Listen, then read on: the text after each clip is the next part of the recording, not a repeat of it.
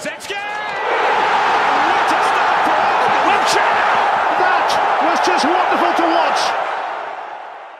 Então, olá a todos, bem-vindos a mais um podcast do Arsenal Portugal. Estamos em direto para mais uma emissão de semanal, de regresso às habituais segundas-feiras à noite, e hoje na companhia do André Mestre e do António Vargas uh, para mais esta emissão. Hoje não temos o Mateus Viana, que está de parabéns, e por isso segue aí o nosso abraço de parabéns para o Mateus uh, e que desfrute do resto do dia de hoje, que é especial para ele. Mestre e Vargas, bem-vindos a mais um podcast. Um, um, um podcast depois de uma semana que fica marcado uh, por tiros nos pés, e dei assim então este título ao podcast. Tiros nos pés, se calhar não só culpa nossa, mas se calhar maioritariamente culpa nossa.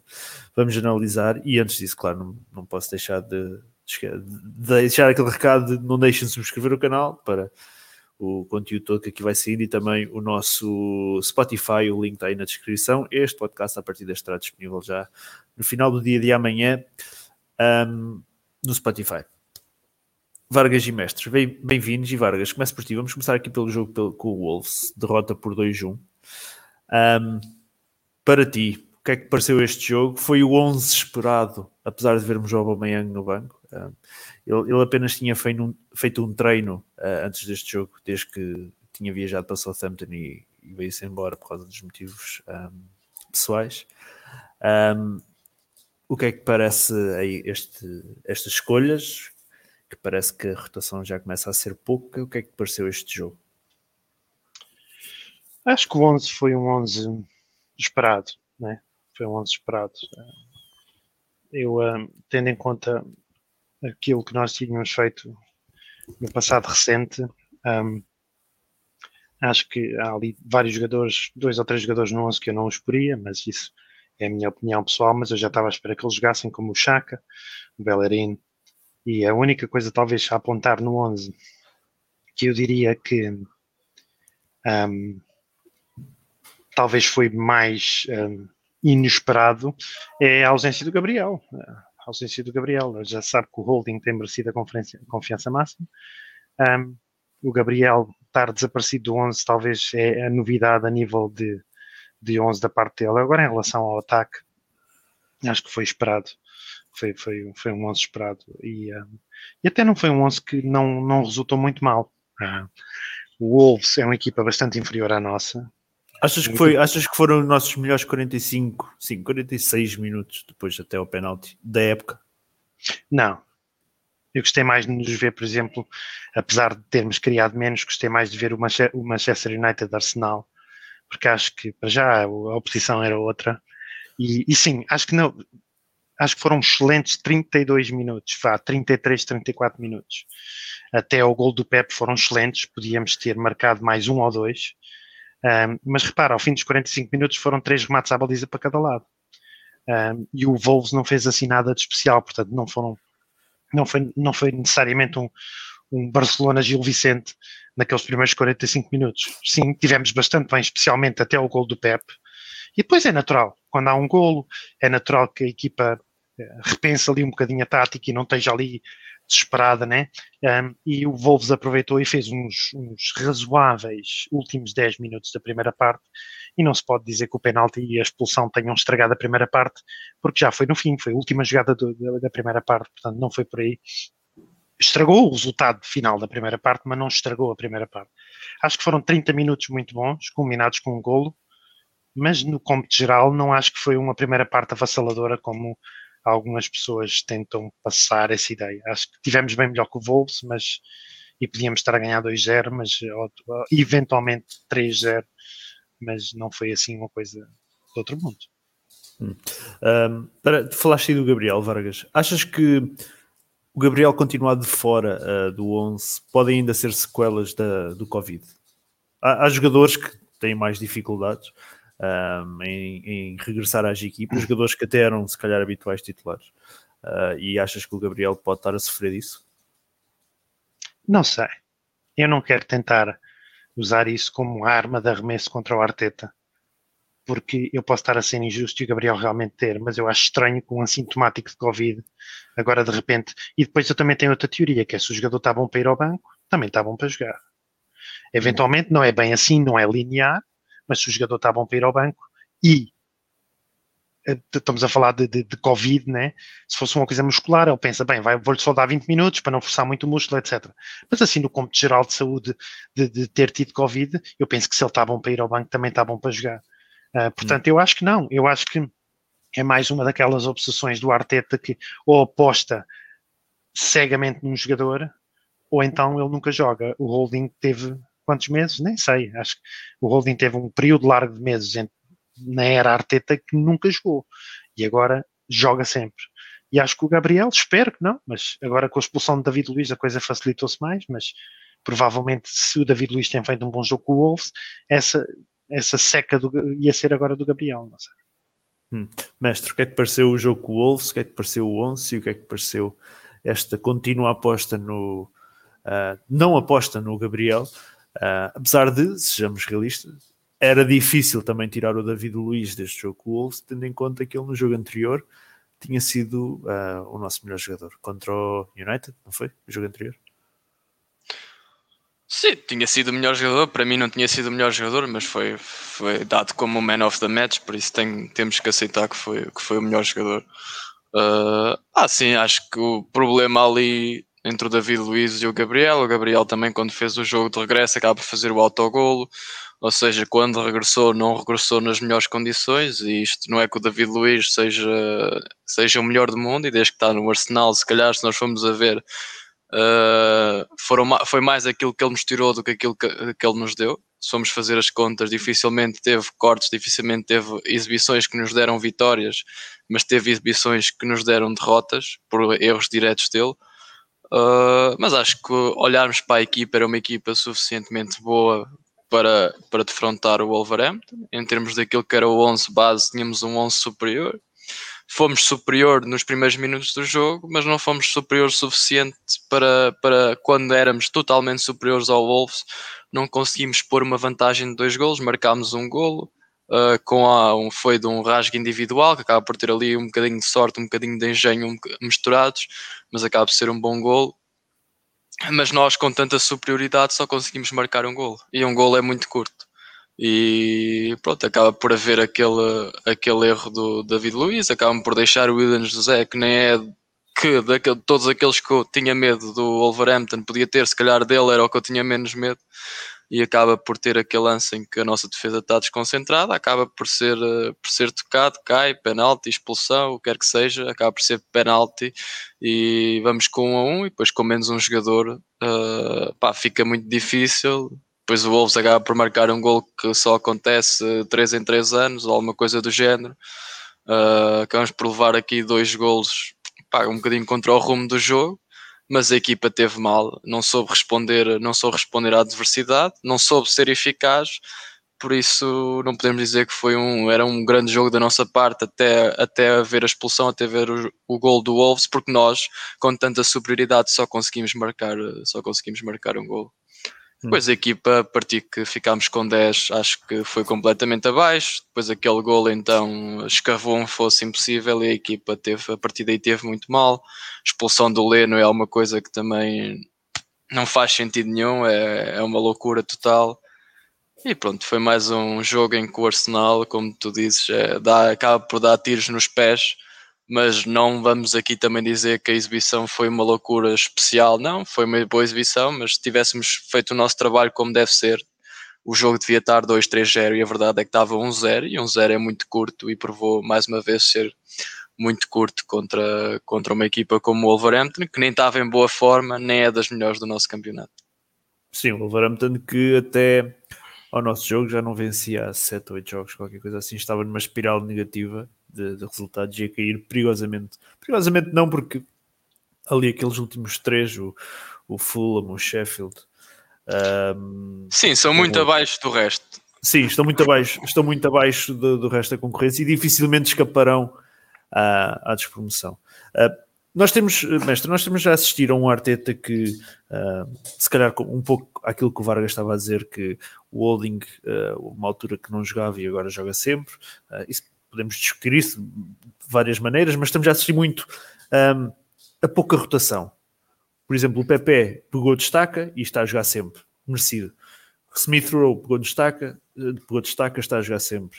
Uh, o Saka, vamos ser realistas, não, não podemos, não, não, não pode sair da equipa. O, o Tierney, à primeira oportunidade, vai jogar sempre. Conclusão, está a haver uma pouca rotação da equipa. Parece-te a ti que essa rotação, uh, e tendo em conta que a seguir houve, houve uh, e nós já lá vamos, aquela derrota com, com o, o meu Deus, com o Vila, um, essa rotação poderá começar a surgir na, na, na, Liga Europa, até para não nos afundarmos mais na, na Premier?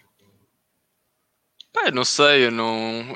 Isto aqui, se nós formos ver a maioria das equipas, é quase quase as equipas todas jogam com o mesmo 11.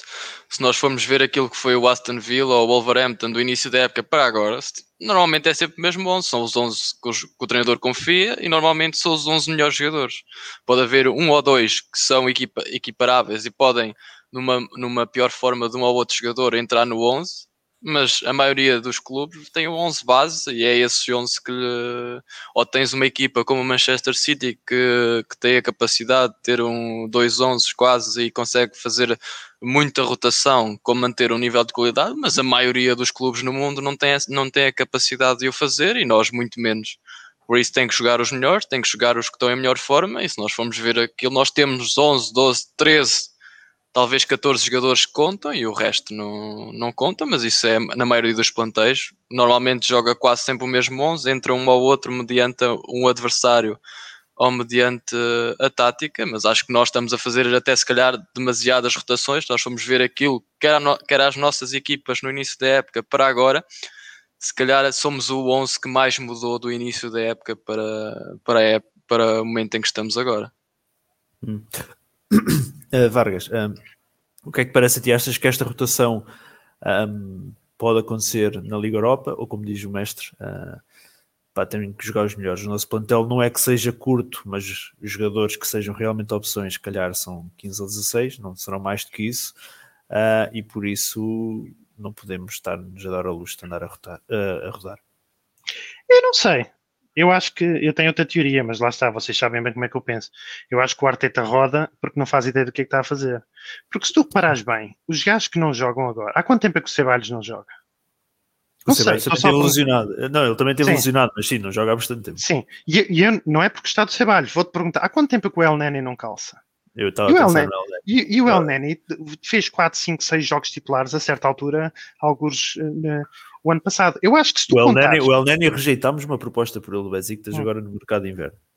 Se tu contares todos os jogadores que ele já utilizou, ele provavelmente já deve ter utilizado mais de 20. Digo eu. Sim.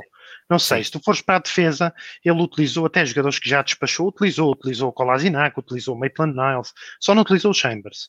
De resto, não me lembro assim de repente. Utilizou na Liga Europa. Na, na Premier não, na, utilizou na Liga Europa. Sim, mas, mas estou mais a falar na Premier. Eu lembro-me do jogo da Premier, o Kolasinac faz um mal atrás e depois acho que dá um vermelho, já nem me lembro o que é que deu. Um, se deu vermelho, se deu gol. Mas eu acho que ele utiliza muitos jogadores, mas ele não faz. Ele, eu acho que aquilo é trial and error. Ele põe, não dá, não resulta, ele tira, volta a pôr, não dá, não resulta. Se tu vires bem, os três jogadores basilares, uns mais que outros, e há jogadores que jogaram 80% das vezes, mas os três que jogaram perto de 100% quando estiveram disponíveis, que eu me lembro, os dois principais é o Chaka e o Leno, jogam sempre. Sempre. O Chaka e o Leno ou estão lesionados, ou o Chaka está castigado, ou jogam sempre. Sempre. E depois tens o Bellerin, que jogas muito também. E agora, pronto, o Aubameyang também normalmente, principalmente na época passada, jogava muito, mas depois tens ali três ou quatro ou cinco jogadores que jogam bastante, como o Aubameyang, o, o, Saka, Saka, o Tierney, e, e mais nada, man. Até o próprio Gabriel agora já perdeu o lugar durante duas ou três jornadas, talvez agora agarre o lugar até o fim da época, não sabemos. Eu acho que ele usa 20 e tal jogadores, mas ele não faz um caralho de ideia do que é que está a fazer.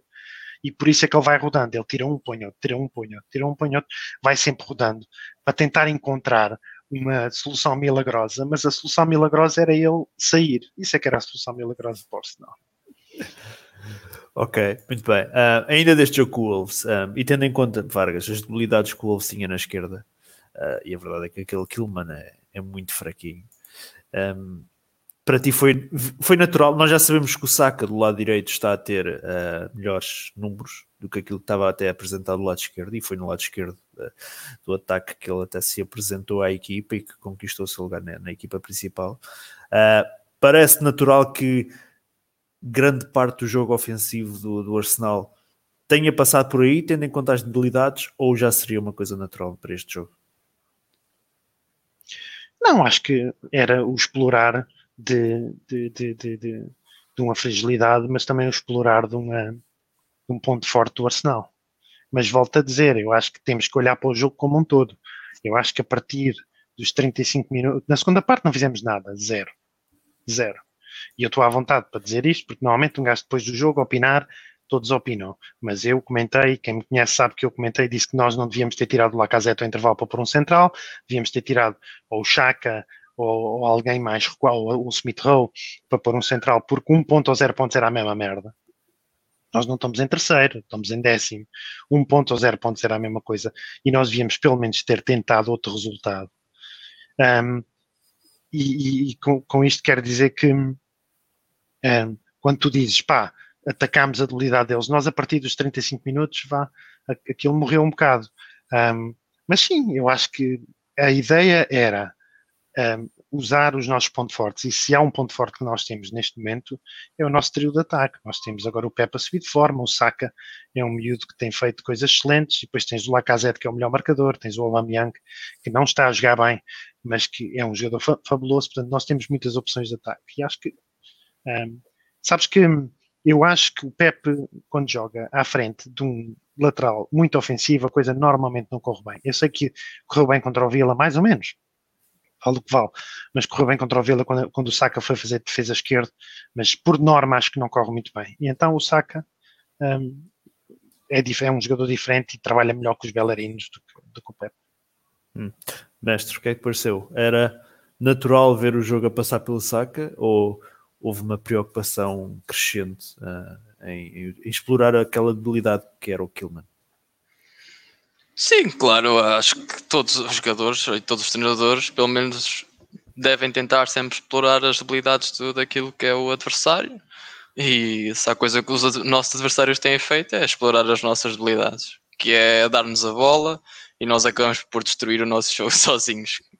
Uh, mas sim, acho que não, o Saka é um jogador ofensivo, é um jogador que parte para cima e pronto, o Kilman é ali um misto lateral central, não estava a jogar o White Nuri, não, ou seja, tá, entrou ali um bocadinho no 11, ah, a defesa deles não é particularmente boa, pelo menos não tem sido no, nesta época, e claro que depois acaba por haver, se nós dermos a bola ao PP ou Saka, 1 para 1, uh, vão muitas vezes conseguir, porque os adversários, além de virem do mau momento, não, não estão com qualidade ou não estão com confiança suficiente para para nós, que até estávamos, estávamos com os jogadores, nós estavam confiantes, tanto o PP como o Saka, o Smith Rowe, estavam a partir para cima do adversário. Mas acho que uh, é um bocadinho mais de, de, pronto, das dificuldades defensivas do Wolves do que muito mérito nosso uh, neste, neste, neste jogo em especial. Hum. Uh, o que é que parece o PP do lado esquerdo? Convence já? Ou ele, ele que no lado direito poderíamos uh, falar da questão de, de, ter o Bellerin atrás de si, o que se calhar não, não contribui, mas parece que a, a afirmação dele surge agora do lado esquerdo. Ele nunca, não me lembro dele jogar do lado esquerdo nem com o Emery e nem na, na, na, nos primeiros tempos de, de Arteta. Achas que está descobrida a pólvora, descoberta a pólvora para, para, para, para tirarmos o melhor rendimento de um jogador que nos custou 80 milhões de euros? Eu acho que o rendimento do Pep não é tanto jogar à esquerda, à direita ou ao centro. Eu acho que o jogador tem qualidade, tem muita qualidade técnica, de, muito até, se calhar, dos jogadores em termos de qualidade técnica individual, ele e o Saka, se calhar até o PP consegue ser mais evoluído neste momento. Só que era um jogador que lhe faltava, falta-lhe confiança, falta-lhe ainda o golo pá, é um jogador que está a criar agora neste momento, está a criar muitas oportunidades para os colegas e para ele, mas está-lhe a faltar a ser mais eficaz na, na finalização.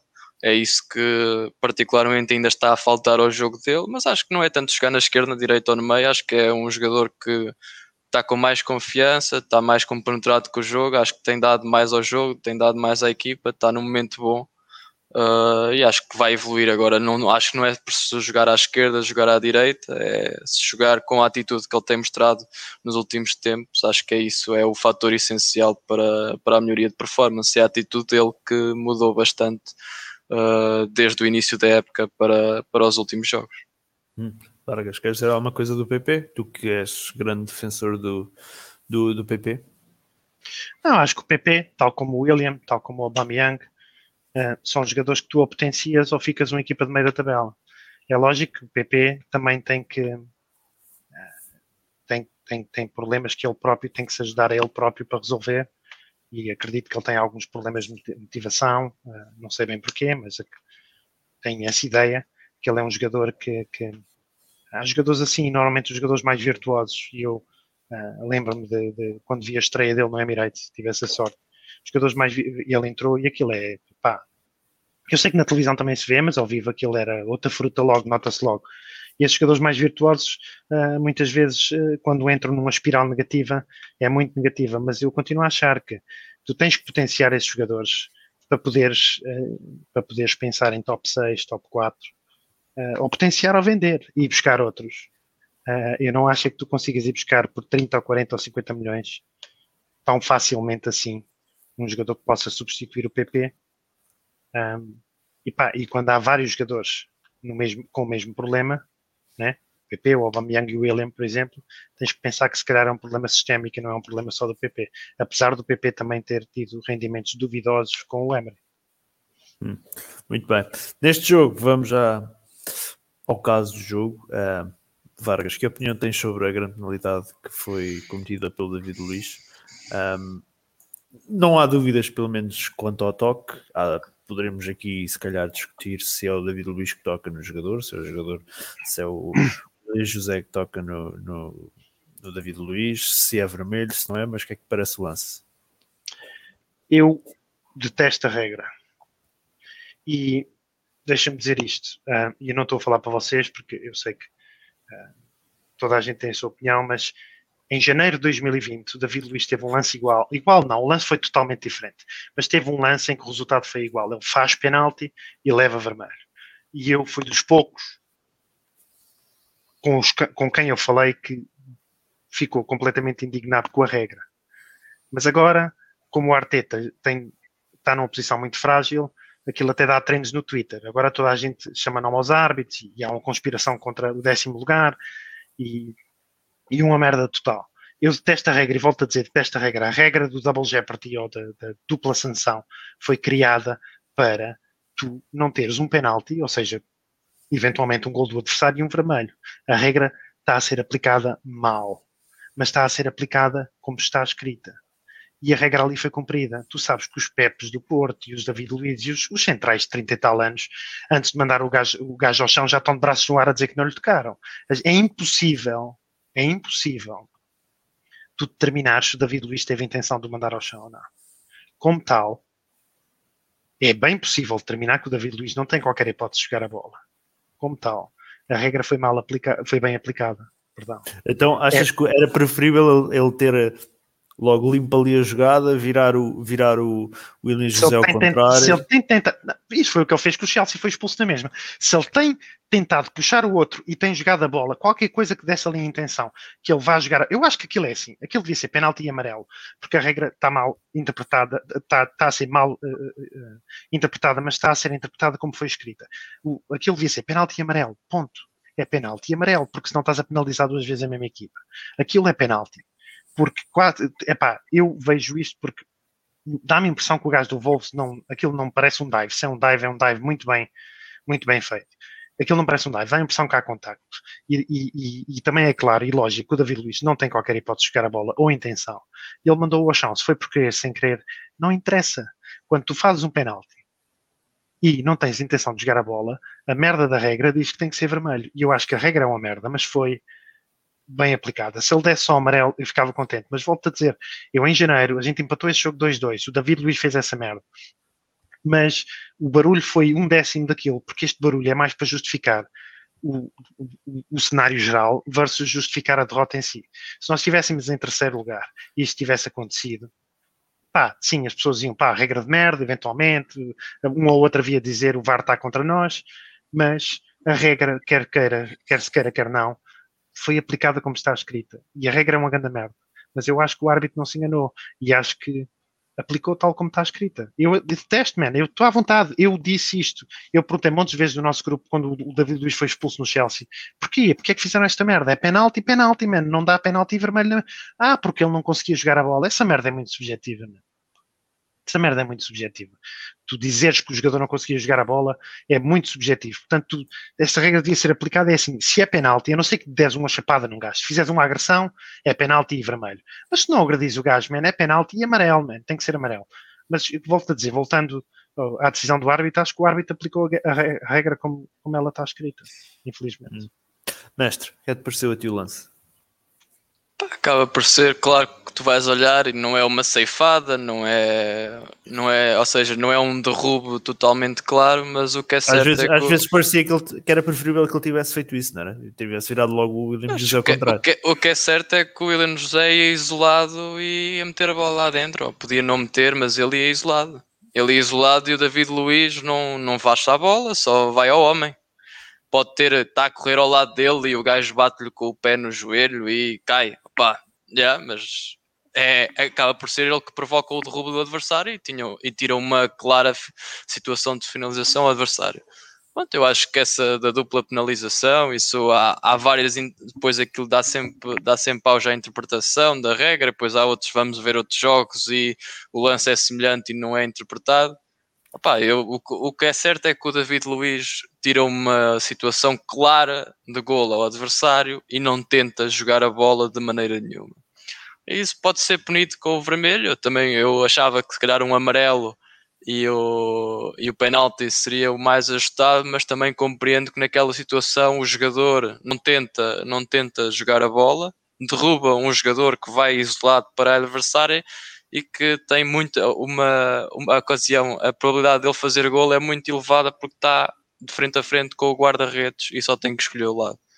Acho que é, é, um lance que fica aberto a alguma interpretação e ultimamente os lances quando estão abertos a alguma interpretação não têm caído para o nosso lado por, por que razão eu não sei, mas é o que tem acontecido, mas acho que naquela situação tenho que aceitar que o árbitro possa ter dado um vermelho e a expulsão, porque o David Luiz não tentou ir à bola. Hum. Então, vamos... Deixa-me só dizer isto, Ricardo. Eu, eu não disse que não falava sobre intenção, eu disse que a intenção é extremamente difícil de determinar. É muito difícil determinar se o David Luiz tem a intenção de mandá-lo ao chão. Mas, ao contrário, e, e para mal dos nossos pecados, é muito fácil determinar que, mesmo que ele tenha a intenção de jogar a bola, ele não faz nada para isso. Tu podes dizer, é pá, eu queria jogar a bola, eu ia passar à frente dele e depois ia cortar. Mas ele não faz nada para jogar a bola. Ele, ele recolhe-se, supostamente recolhe-se, para não tocar no outro, toca, manda ao chão, mas todo o movimento de David Luiz tem zero a ver com jogar a bola. E, e desculpa só dizer isto. Ah, fui só. Onde é, é assim, a gente critica e eu sou muito crítico da nossa defesa. Eu acho que a defesa ali não tem culpa nenhuma, David Luiz não tem culpa nenhuma. Como é que aparece um caralho daqueles a fechar a primeira parte, man? Onde é que estão os níveis de concentração daquela equipa que aparece um caralho do, do, do gajo do Wolverhampton? Onde é que estava o Party? Onde é que estava o Chaka? Parece um gajo do Wolverhampton sozinho naquela situação para poder endossar a bola para, para o outro gajo ficar isolado acho que ali quer o Holding, quer o David Luiz, não tem culpa nenhuma, menos. Os gajos estão completamente desamparados. Vocês se calhar viram a jogada melhor que eu. Onde é que estava o Parta e o Chaka naquele caralho daquela jogada? Faltavam segundos para acabar a primeira parte. Não, não, não me lembro, só me lembro do gajo a cair, não me lembro da jogada, não, não faço sim, ideia. Eu Está um gajo do Wolverhampton 3 metros fora da área, sozinho, sem qualquer oposição, 3 metros fora da área, que faz o passe para a diagonal do outro que passa à frente de David Luiz e depois dá o penalti. Ou seja, está 2 para 2 ali nos centrais, porque estava lá outro gajo de Wolverhampton, ah, e, e, o meio campo estava totalmente descompensado. Ok, então mas vamos. vamos... Isso, isso, é, isso é algo que tem acontecido muitas vezes e, e, é culpa do treinador e culpa dos jogadores, porque ainda aqui há tempo, já não sei, se calhar não, não sei se foi neste jogo, se calhar foi outro jogo, estava o PP a dizer num canto, o David Luiz estava a ir para a área e o PP disse assim só o David Luiz para vir para trás antes de bater o canto porque estava nos 45 minutos. Anda para trás, tipo, para quê? Pá, vamos, estava, não sei se estava 0-0 ou se estava 1-0. eu, eu lembro-me do gajo a Foi dizer. contra, "Olha, o- foi contra o Man United. Estavas a Pois, a dizer. não, não, não venhas, está nos 45 minutos, vamos, vamos ter calma. Eu, pá, acho que o David Luiz estava lá na área na mesma. Pá, isso é, e a equipa que parece que cada vez, ó, tu vês que em termos defensivos, pá, até estávamos a sofrer menos golos, temos uma das melhores defesas do campeonato. É verdade, mas nós acabamos sempre nestes momentos ridículos, é época após época, jogo após jogo, acontece sempre um momento ridículo de, uma, de levarmos golos aos 45, aos 90, ou levarmos golos quando estamos a dominar o jogo. E isso aí é falta de, de concentração da equipa, falta de liderança, falta de entreajuda e falta de coordenação também da equipa técnica para avisar que nestes, nos momentos de jogo críticos é preciso ter um bocado mais de cabeça. Bah, não querendo ahm, justificar com a arbitragem, até porque deduzo por aquilo que vocês dois falaram que o vermelho então foi bem aplicado e que aquela, aquele pedido de penalização do, do Arsenal para o jogo depois com a Aston Villa ter sido rejeitado é coerente que, não, não- que tenha sido rejeitado. Mas olhando vamos, vamos ver o caso do Susek eh, do West Ham contra o Fulham, mestre. Ele tem aquele lance de abrir os braços, não é? um, atinge o adversário, o árbitro vai ao monitor, nem é uma questão do árbitro ter decidido na hora ou ter sido o VAR a dizer para decidir, não, o próprio VAR diz, uh, foi Mike Dean, não foi? Acho que era o Mike Dean o árbitro. Um, sei. eu tenho ideia que era o Mike Dean, vale o que vale. Mas o, o árbitro vai ao monitor, vê o lance, expulsa o jogador do West Ham. Pá, poderia ter, pá, se isto fosse no início do jogo, poderia ter, uh, o jogo acabou 0-0, mas poderia ter acabado ali com o jogo do, do West Ham. A verdade é que depois o West Ham um, faz o pedido de despenalização e essa despenalização avança. Portanto, temos uma FA uh, até ir contra os árbitros. Não te parece que um, a arbitragem uh, no Reino Unido, em Inglaterra em particular, aquilo que era um exemplo para o resto da Europa, que toda a gente olhava para o exemplo inglês e que dizia um, deviam ser todos como aqueles, desapareceu. Eu acho que isso para mim nunca existiu. Eu acho que foi sempre a, a malta achava muito bonito o deixa jogar, mas o deixa jogar não quer dizer que não haja mais erros e menos erros. Daquilo que eu sempre acompanhei do futebol inglês, e pode ter sido antes, antes de eu começar a acompanhar, mas o que é certo é que eu nunca achei, por momentos, que a arbitragem em Inglaterra fosse melhor que a arbitragem portuguesa. Nunca tive essa, para mim isso nunca aconteceu, ou eu nunca tive essa opinião. A arbitragem inglesa é todos os jogos são erros atrás de erros, estão fora de forma. A maioria dos árbitros está fora de forma. Agora tem entrado alguns nomes novos que têm ajustado ali um bocadinho aquilo a média de idades e a, a forma, mas a forma é ridícula. O John Moss, por exemplo, é um exemplo, é claro de alguém que está fora de forma, aos 20 minutos está cansadíssimo. Isso aí, Tem uma barriga maior que a minha. quando tu estás cansado, influencia as tuas decisões. Ah, estás sim, cansado e não consegues, não consegues tomar as melhores decisões. E, e continua a haver uma não, ou seja, a avaliação que é feita dos árbitros é pouco ou nenhuma, pelo menos são sempre os mesmos e acabam sempre por continuar a, a ou seja, não há uma penalização por tu fazeres mal o teu trabalho. E, e por isso eu sempre achei que em Portugal, pelo menos vejo que os árbitros estão em forma, uh, que tomam melhores ou, ou, piores decisões, mas pelo menos tenta, têm ali, ali algum critério ou tentam ter algum critério. Em Inglaterra são erros atrás de erros. Em Portugal pode ser um bocadinho marcar mais faltas, ou expulsar um treinador, ou ser demasiado, demasiado rígido num determinado critério e não deixam tanto jogar, mas em Inglaterra deixam jogar, mas quando não deixam há sempre um erro, há sempre um penalti, há sempre um lance que é mal ajuizado. Agora, acho que a Federação também está a, sempre a fazer overrule àquilo que é as decisões dos árbitros, isso também é uma, prova, é uma prova de não confiança do trabalho deles, e se não confia no trabalho deles e se o trabalho não está bem feito, tem de avaliar os árbitros e tem de mudar as coisas. Agora, eles estarem constantemente a acontecer isso, do clubes vão fazer apelos e depois, e depois vai, a decisão vai para o, para o lado do clube, isso não tem, isso para mim não tem sentido nenhum. Então, cada vez que há uma decisão, vamos sempre lá dizer, ah, ele não teve intenção, ou isto não é bem assim, há uma interpretação e nunca há penalização para ninguém. Ou seja, a, a, federação é que também está aqui a abrir precedentes atrás de precedentes e é o que tem acontecido. Nos últimos jogos é o que tem acontecido, que os clubes vão lá, só o David Luiz é que não, é que não, caiu, para, é que não caiu para o nosso lado. O resto tem, tem que ir tudo para quem vai lá pedir alguma coisa. Eu acho que isso também não será o mais, o mais correto a fazer da parte da federação. Agora, a arbitragem Inglaterra, para mim, nunca foi boa e cada vez mais caminha para, para ainda pior se eles não fizerem a renovação da equipa, a, renovação, a avaliarem rapidamente os árbitros e virem bem. Opa, tu estás a trabalhar bem, continuas, tu não estás a trabalhar bem, vais à segunda divisão, vais à terceira divisão. Nós queremos aqui quem faz menos erros. E neste momento a arbitragem inglesa está, está a errar mesmo muito. Hum. Vargas, qual é a tua opinião sobre a arbitragem inglesa? Acho que a arbitragem inglesa é uma arbitragem fraca. É. E eles têm um problema grave que quase todas as arbitragens têm tido agora, que eles são terríveis a interpretar o VAR. São terríveis a interpretar o VAR. Sim, o VAR, não é, o VAR não é uma coisa má, não é? Mas... puta que pariu. Quem vê, por exemplo, o futebol americano e as decisões do futebol americano, aquela merda às vezes vai ao milímetro. Saber se o jogador tinha a bola controlada antes da bola tocar no chão, aquelas merdas todas. Pá, e supostamente o VAR no futebol uh, europeu devia ser muito mais simples, mas eles são terríveis a usar o VAR. Eu vou-te dizer, e volto a dizer, agora está, agora há mais vontade, especialmente aqueles que defendem o Arteta, de atacar a arbitragem. Para mim, a decisão que mais me chateou ultimamente da arbitragem com o Arsenal já foi há algum tempo foi o gol do Vardy no Emirates. Há um centro, o Nketiah acho que já tinha sido expulso nessa altura e acabámos por empatar o jogo, salvo erro.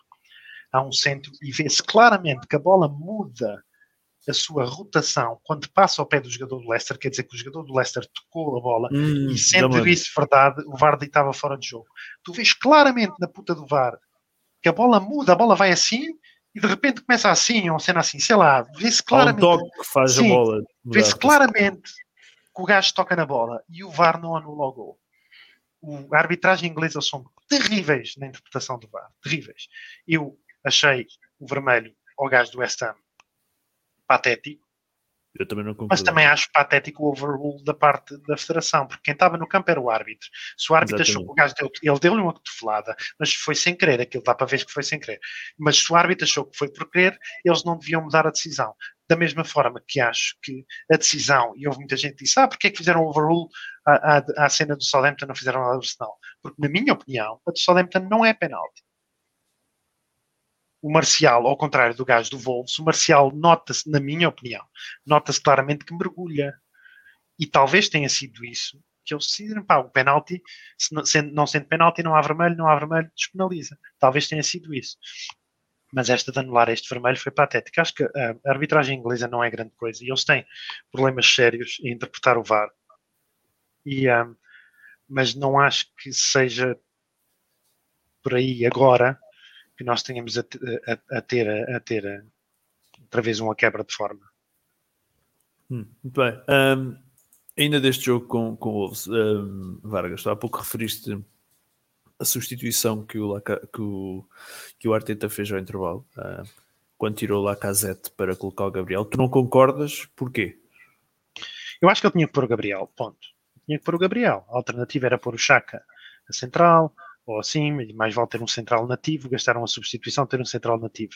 Mas repara, tu estás a, estás a, empatar um igual, estás em décimo lugar, estás a jogar com o décimo quarto, uma equipa à qual tu estás a ser muito superior, pelo menos os primeiros 35 minutos, ah, muito superior. Ah, o empate não interessa. Estamos na 23 jornada, estávamos na 22 o empate não interessa. Entre o empate e a derrota é cosmético podes dizer, uh, e se calhar tenha sido isso que estava na, na, cabeça do Arteta, manter aquela unbeaten run, isso é tudo muito bonito, mas o Emery também fez um unbeaten run de 21 jogos, man, e aquilo era quase tudo empates. Um, para mim o empate não interessava. Isso era a primeira coisa. E eu próprio disse que ele não devia tirar o Lacazette, devia tirar o Chaka, ou devia tirar outro jogador, talvez o Smith Rowe, jogar sem, sem um 10 e jogar um futebol mais direto. Um, e pôr o Gabriel. O problema que, que de, de ele tirar o Lacazette é dois. Primeiro, está a tirar o melhor marcador da equipa quer queiramos, quer não, está a tirar o melhor marcador da equipa. E o segundo problema foi o que aconteceu aos dois minutos da segunda parte, que é, sofres um golo, é lógico que ele não substituiu, pensar sofrer um golo aos dois minutos, sofres um golo e de repente o teu esquema mega estruturado para manter o empate, que por si só gera um resultado de merda, cai por terra e tu tens uma segunda parte com zero remates à baliza. Para mim, esse é o problema passa uma mensagem para a equipa terrível. É lógico que é verdade, não é fácil, como o mestre disse, não é fácil. 10 para 11 não é fácil.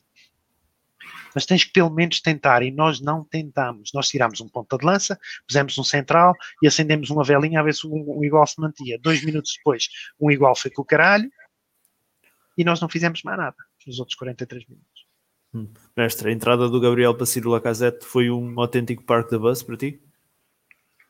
É, eu posso tentar perceber o que é que pronto, deixou de ficar o Saka e o PP e o Smith Rowe porque tem alguma mais alguma velocidade e podiam criar criar algum lance tanto que o Lacazette não tem uh, é um é um jogador para jogar mais quando tu tens posse de bola porque não tem a explosividade que tem o Saka que tem o PP por isso eu admito que ele possa ter tirado o Lacazette para ter jogadores mais explosivos para tentar ferir no contra-ataque mas claro, tens de tirar sempre alguém da, da frente para, para meter cá atrás. Ah, acaba por ser uma decisão. Eu percebo que ele possa ter tirado o Lacazette para, para deixar alguém mais rápido, mais explosivo para, para o contra-ataque.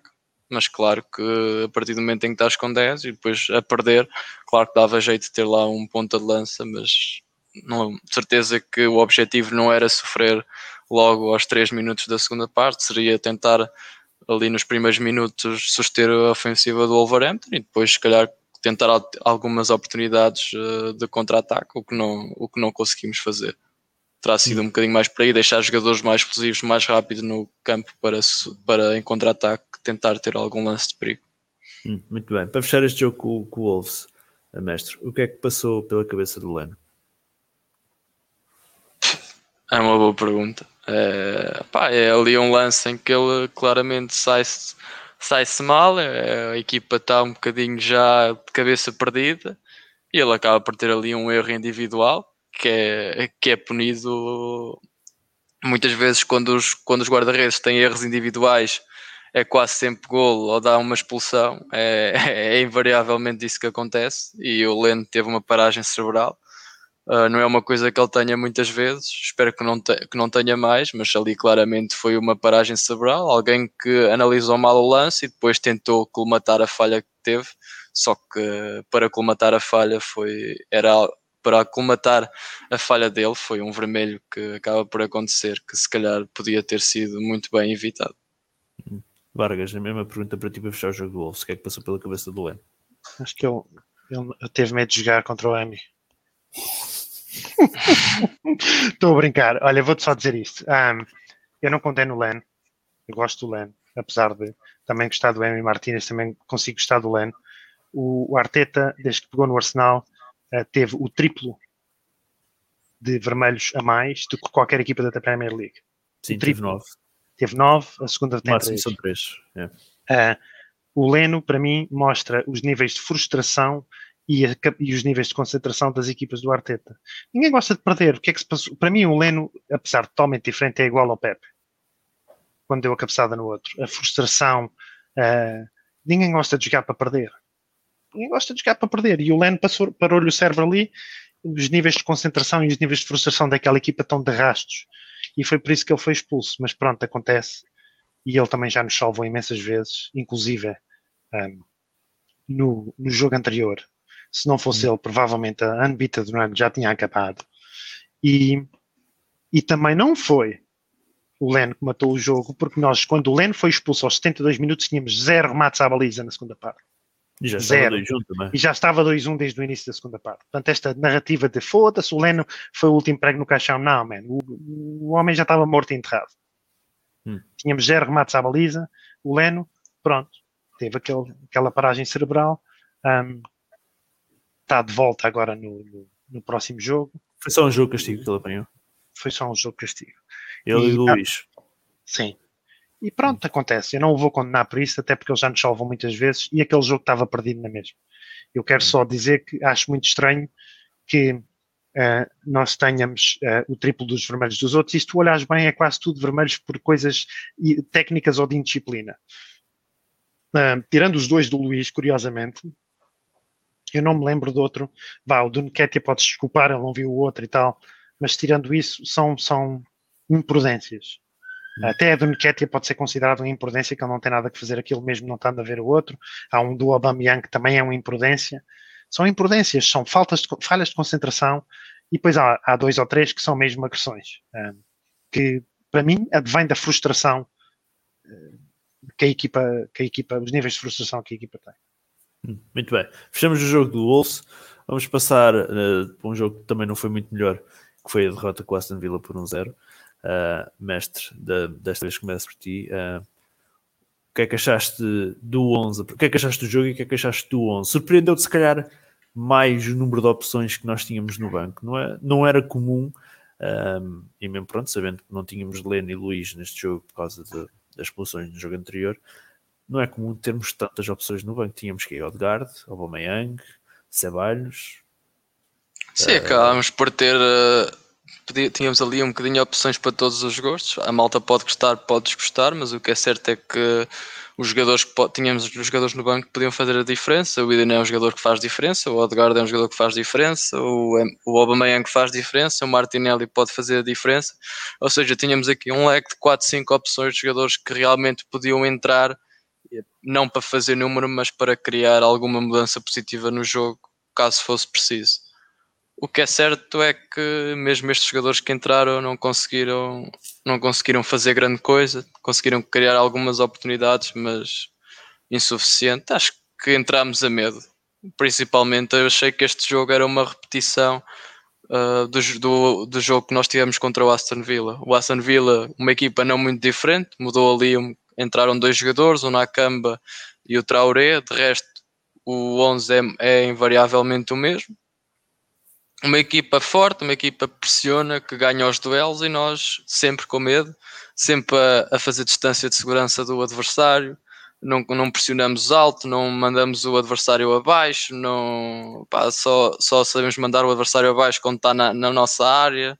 É uma, uma equipa pá, achei que a equipa estava com pouca agressividade e tu, neste momento, no momento em que nós estamos, é com os jogadores que temos, nós, a nossa qualidade não chega para, para ser ninguém. Neste momento, a nossa qualidade, só se nós apoiarmos na nossa qualidade, só estamos exatamente onde merecemos. A nossa qualidade é aquilo que nos mantém em, em, décimo lugar. Mais do que isso, nós não conseguimos. Parecemos melhores que isso, tem de haver agressividade, tem de haver disciplina, tem de haver entre ajuda para conseguirmos ultrapassar estas equipas, porque estas equipas, algumas podem não ter a qualidade que nós temos, mas têm a agressividade que compensa a falta de qualidade, têm a disciplina que, que pode compensar uh, alguma, alguma, alguma, outra, alguma outra característica que, que, a equipa não tem. E o Aston Villa é uma equipa que tem alguma qualidade técnica, mas depois é uma equipa que é muito agressiva com bola e sem bola, e nós não o somos. Não o somos a partir desse momento damos oportunidades ao, ao, ao adversário,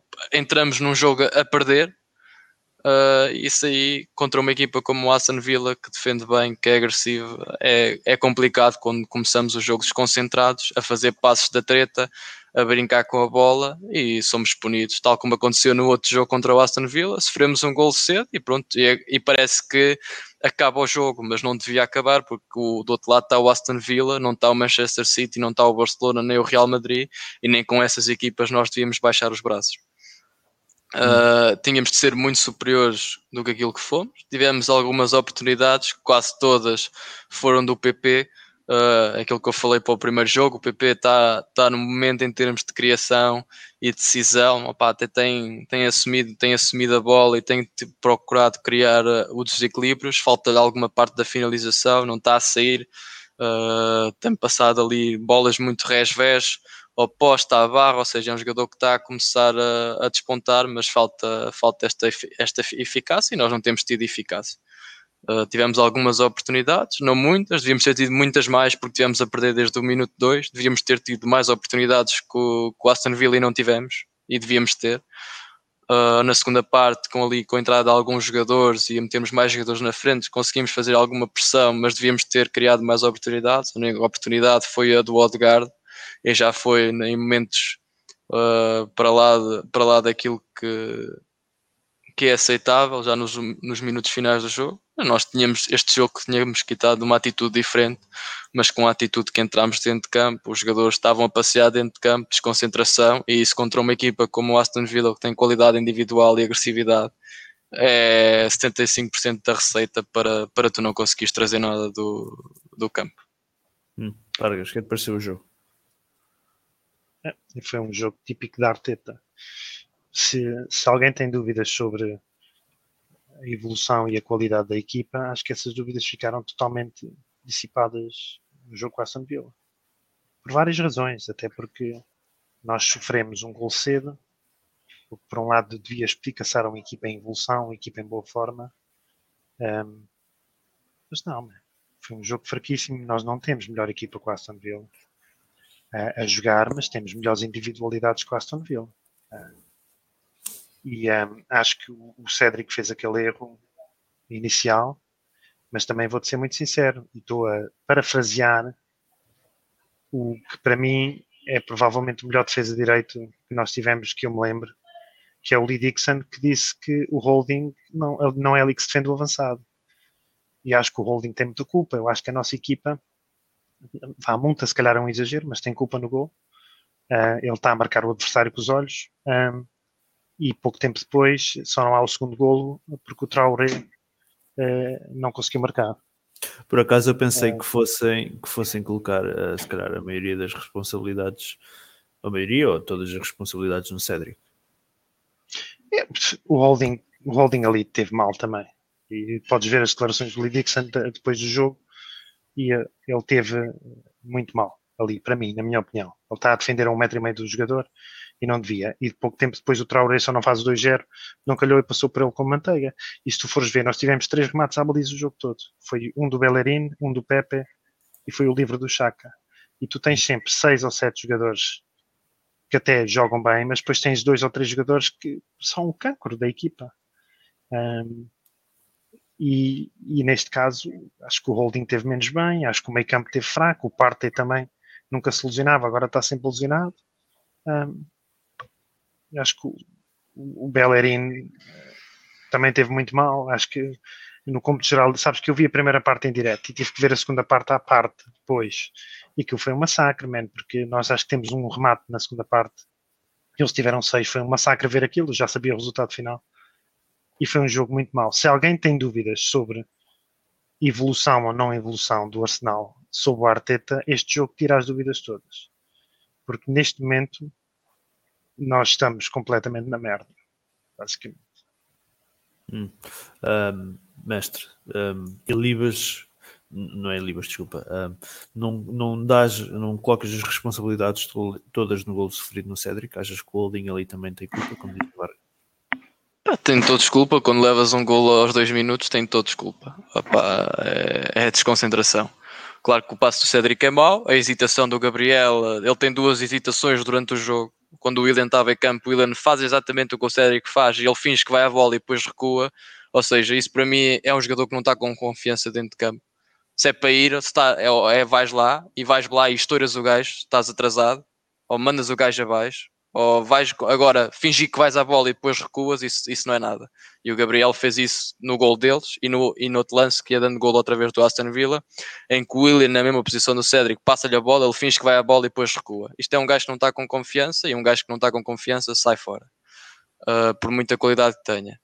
Uh, agora, quando tu levas um gol aos dois minutos, a equipa toda, a equipa toda está mal. A equipa acaba de fazer é um erro que acaba, começa no Cédric, continua no Gabriel e depois acaba no Holding. É um erro que acaba é a equipa toda.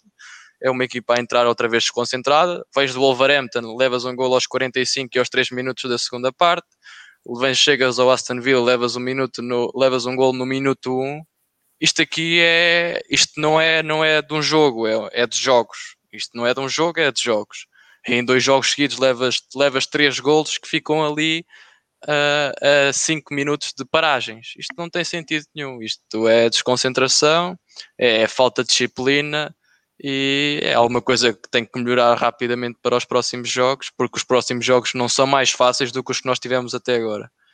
Uh, mas acho que a equipa é como a equipa como um todo, está desconcentrada, está indisciplinada e e é preciso muito mais para se quisermos ter uma, uma época que não seja um décimo lugar. E já não vamos conseguir muito mais, porque estes dois jogos, se tivéssemos ganho, estávamos a três pontos de Liverpool, que é quarto, e neste momento estamos muito longe e cada vez mais longe, de, porque estes jogos eram aqueles jogos que nós podíamos ganhar, porque éramos superiores em jogadores. Nos próximos jogos vem aí uma senda de jogos em que podemos ficar em maus lençóis, porque as outras equipas são claramente melhores que nós.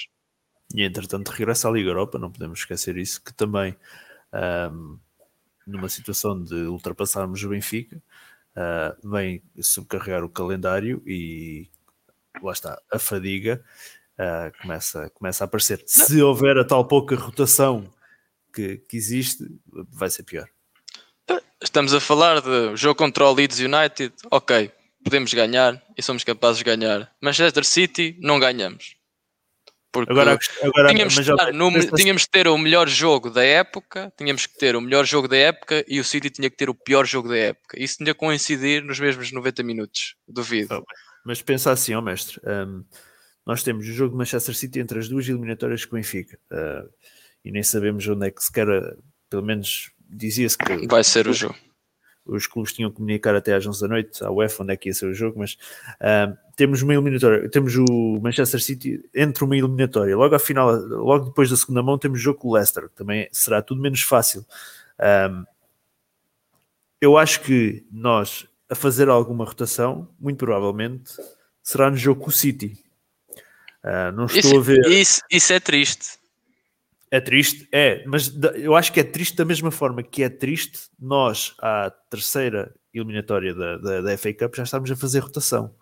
Ah, e somos eliminados da FA Cup por causa de. Uma coisa seria fazer rotação contra uma equipa de um escalão inferior. Perfeitamente normal, da mesma forma que se faz na FL Cup.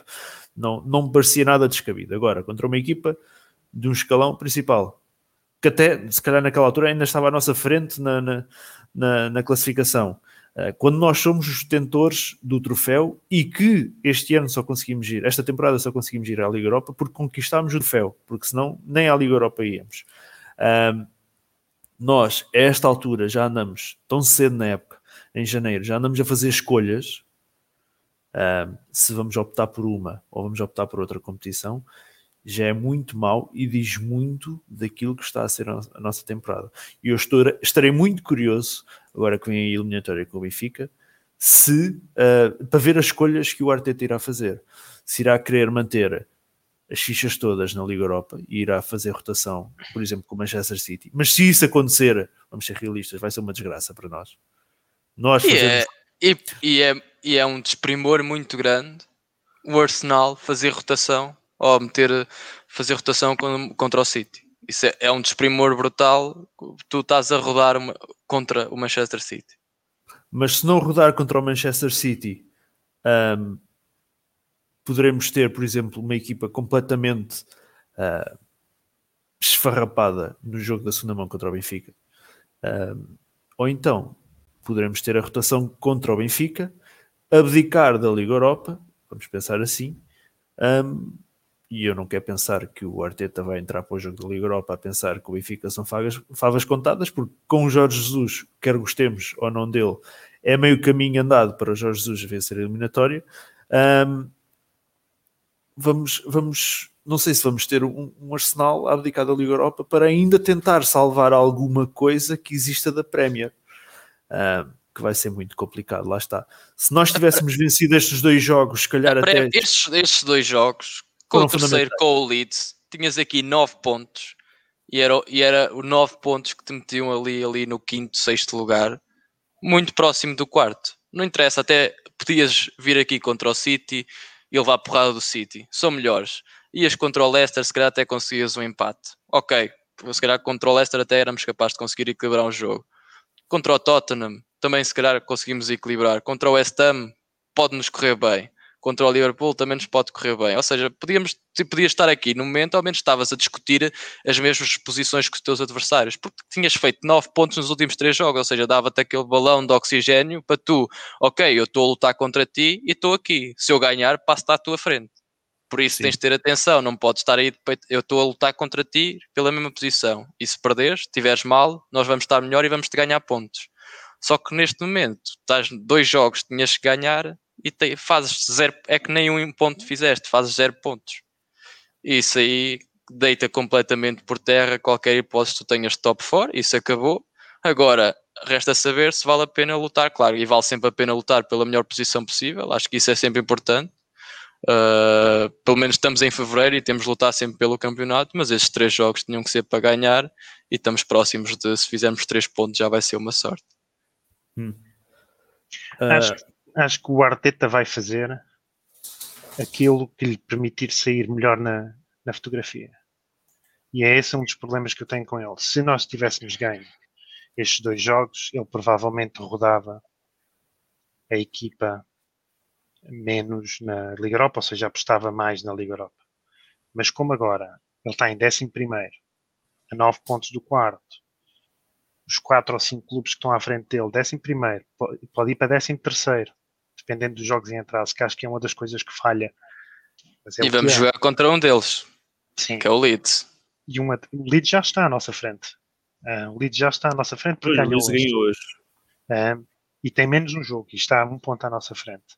Um, quem, quem nos pode ultrapassar ainda é o Southampton e o Crystal Palace. Um, não, o Crystal Palace não pode porque perdeu hoje, portanto já tem, tem o mesmo número de jogos que nós. Podemos, podemos ir para 12 segundo. E, e acho que tudo o que seja para ele levar 4 ou 5 do City é algo que não, não joga muito sobre esta tentativa de sair bem na fotografia, portanto eu acho que ele provavelmente arrisca mais na Liga Europa da mesma forma como arriscou na FA Cup, para tentar manter esta narrativa de é pá, talvez ainda dê para o sexto, talvez ainda dê para o sétimo, talvez ainda dê para o oitavo, que, que, que lhe permita eventualmente justificar mais uma época, né? Portanto, eu acho que ele, para mal dos teus pecados, Ricardo, Uh, eu digo Deus porque para mim é muito diferente. Eu acho que, eu acho que desde que, desde que, desde que nós tenhamos uma equipa competitiva, um, é muito diferente quem joga. É lógico que eu também apostaria a chapa toda na Liga Europa, porque é a nossa única hipótese de uma competição europeia para o ano e acho que vamos ficar num sítio muito mau um, se ao contrário do ano passado, que acabámos em sexto, salvo erro, não, oitavo, oitavo. Havia aquela sensação de projeto criado, a, a, ser criado. Se tu acabas em décimo, sem competições europeias, quem é que quer vir para nós para o ano? Hum.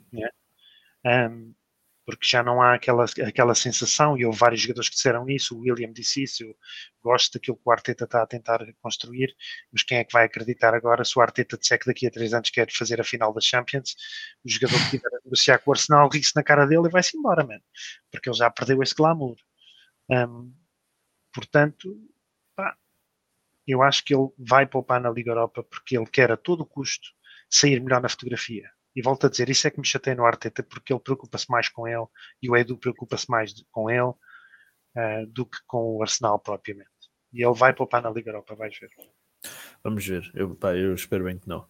Um, deste jogo com o Vila Vargas, o fica marcado também pela estreia de Matty Ryan. O que é que pareceu?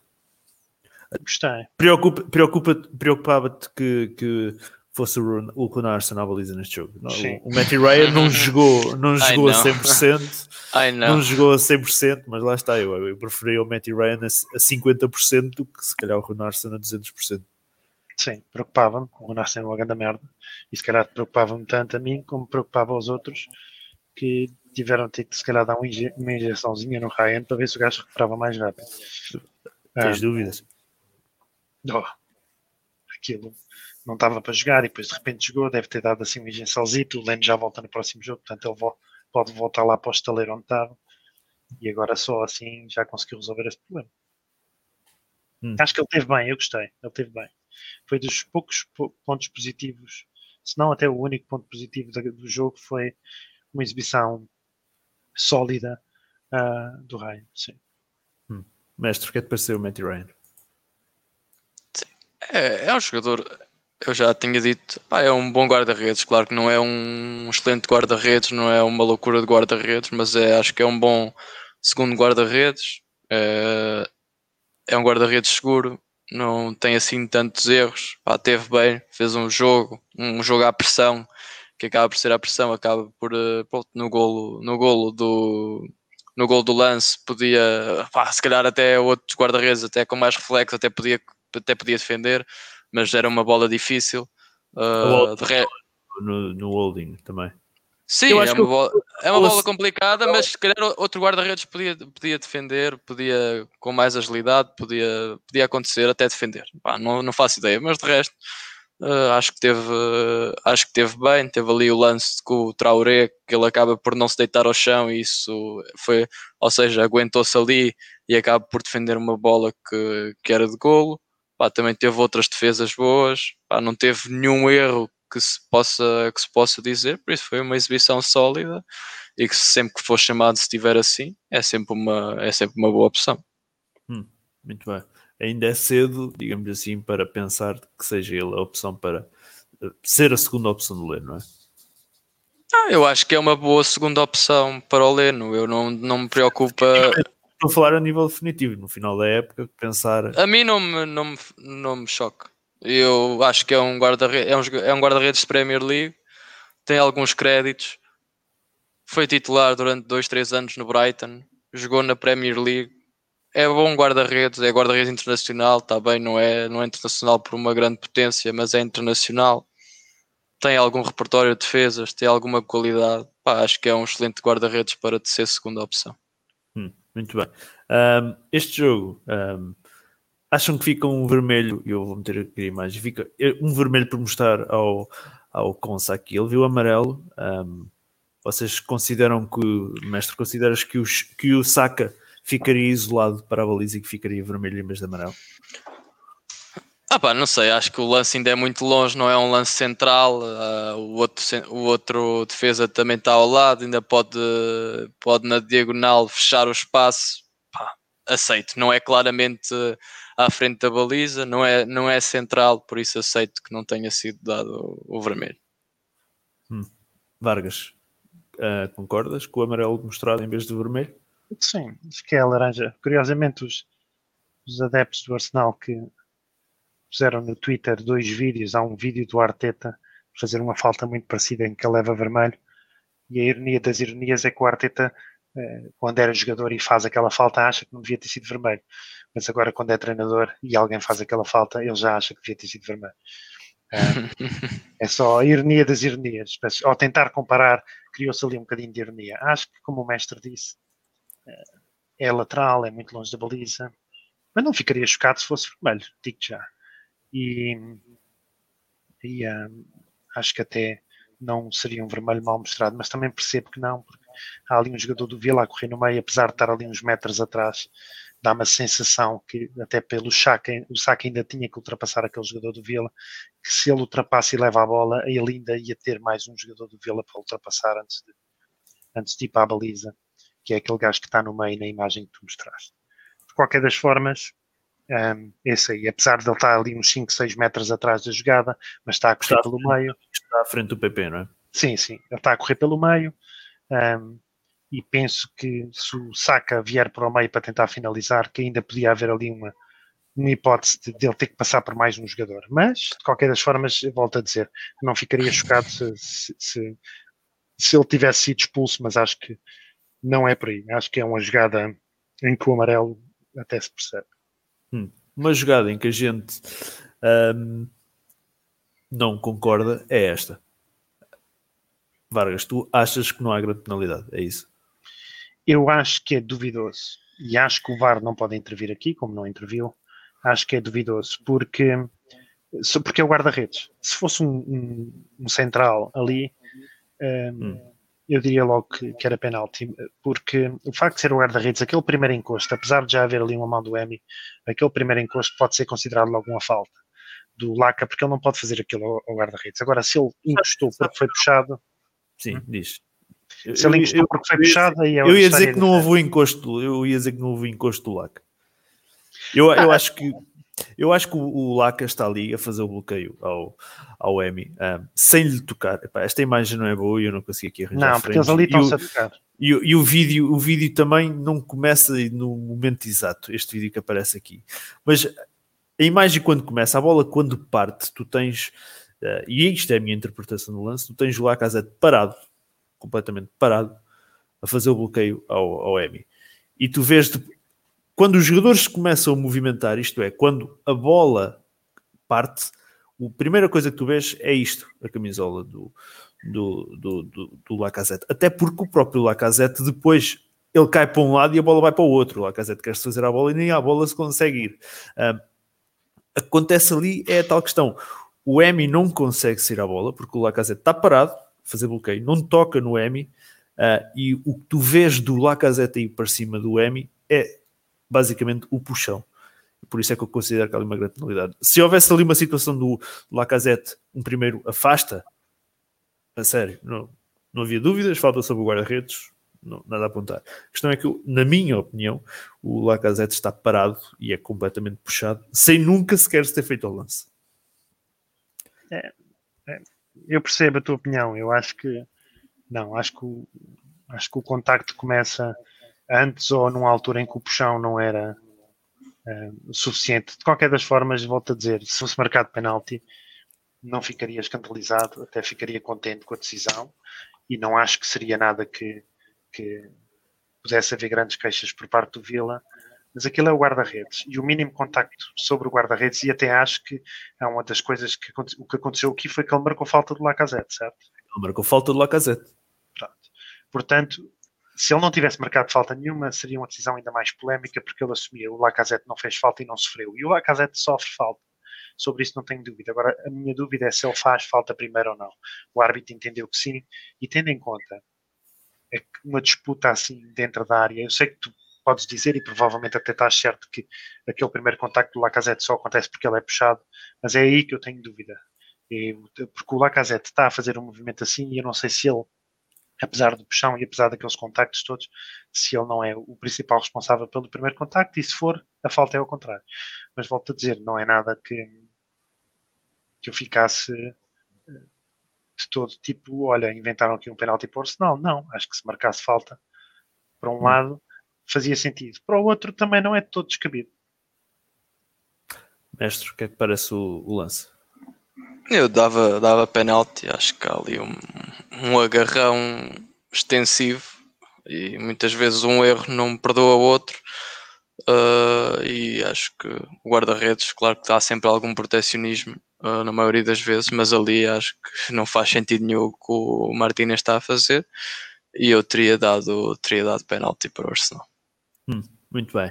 Para fecharmos o podcast, uh, apenas aqui duas coisinhas. Esta semana, uh, esta semana, perdão, a semana passada coloquei este, esta, esta poll no, no Twitter, que era o, até por causa do, do, do Lacazette, agora que estamos a falar dele, uh, ele vai entrar no seu último ano de, seu último ano de contrato no próximo verão, na altura já terá 30 anos de idade. O que é que vamos fazer com o francês? As opções seriam renovar contrato ou vender o jogador. 55,6% disse renovar contrato, 44,4% disse manter, uh, vender o jogador. Vargas, uh, o que é que parece estes resultados e qual é a tua opinião a, esta, a esta questão? Vender ou renovar com Lacazette no verão? Renovar. Estes resultados são os resultados um, expectáveis. O Lacazette é o melhor marcador na Premier League este ano.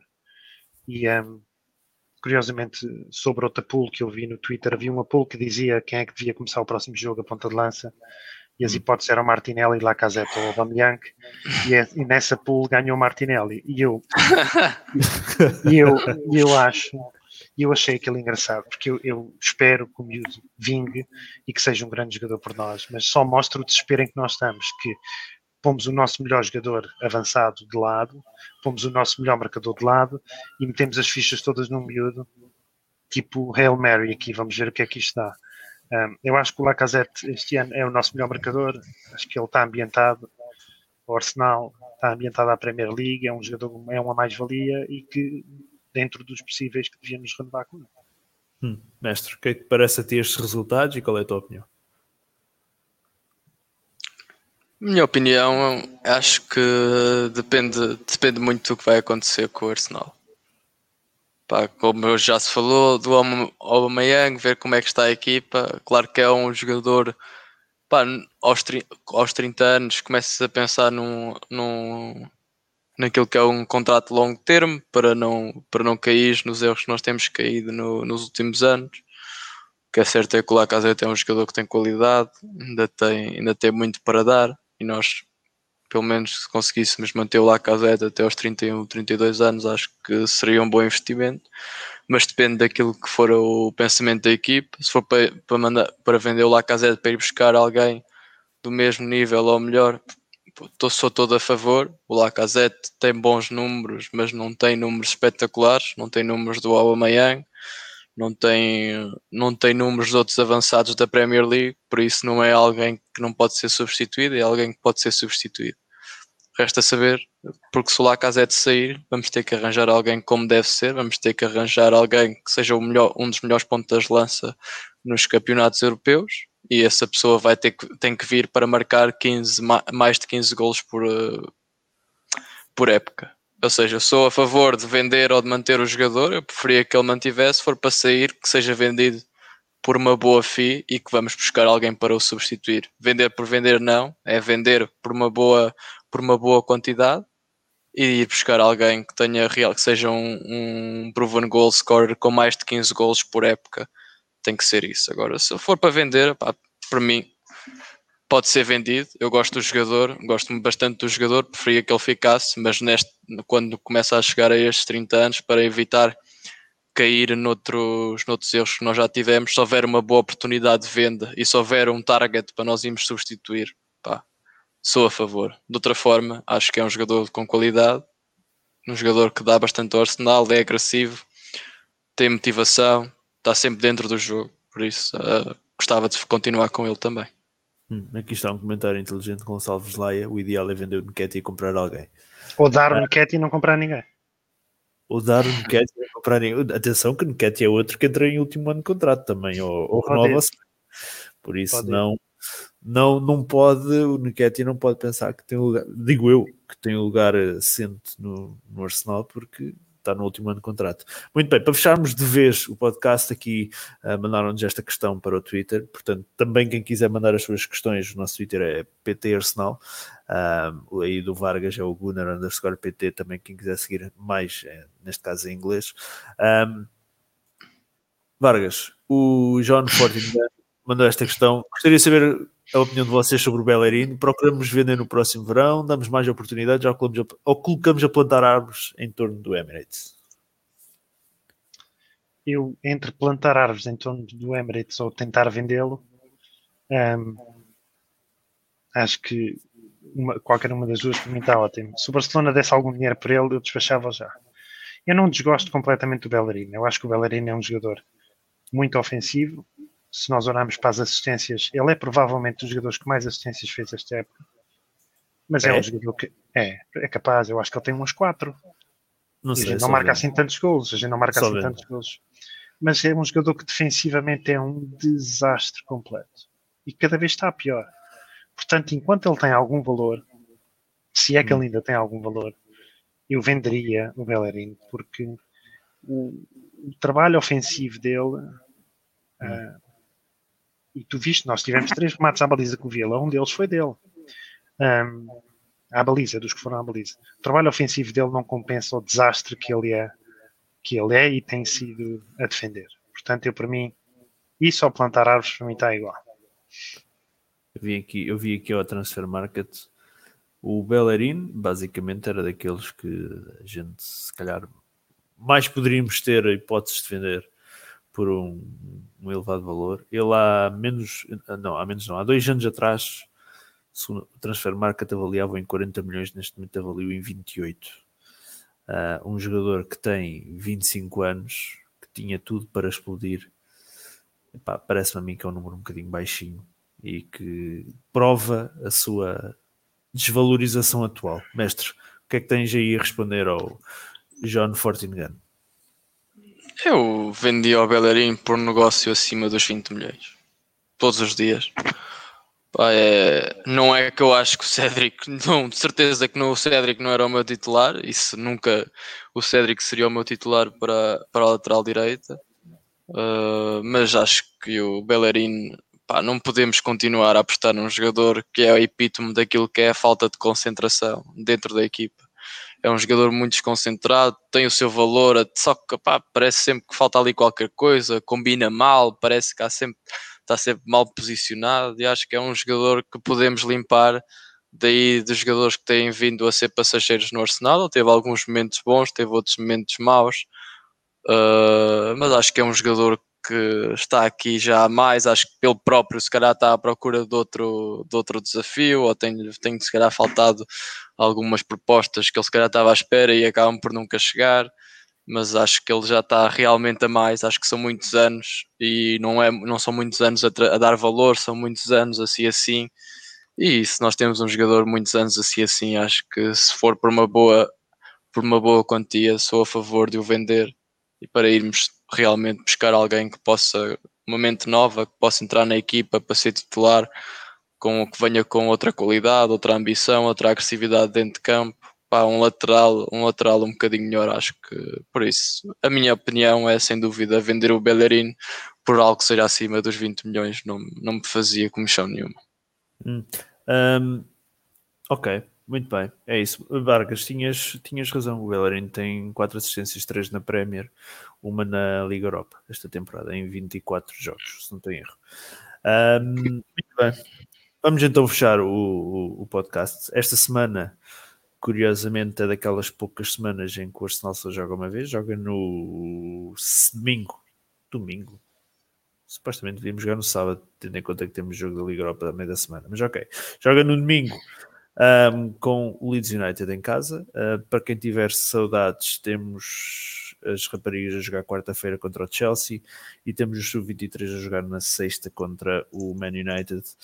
Uh, por isso, quem não quiser esperar até domingo, tem estes dois jogos do Arsenal durante a semana.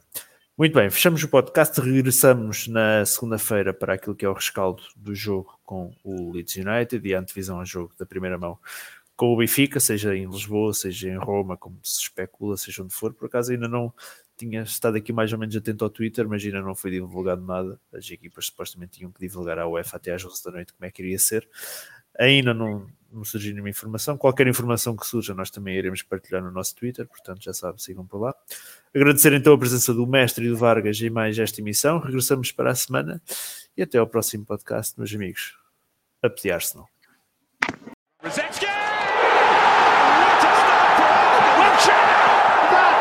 Which is wonderful.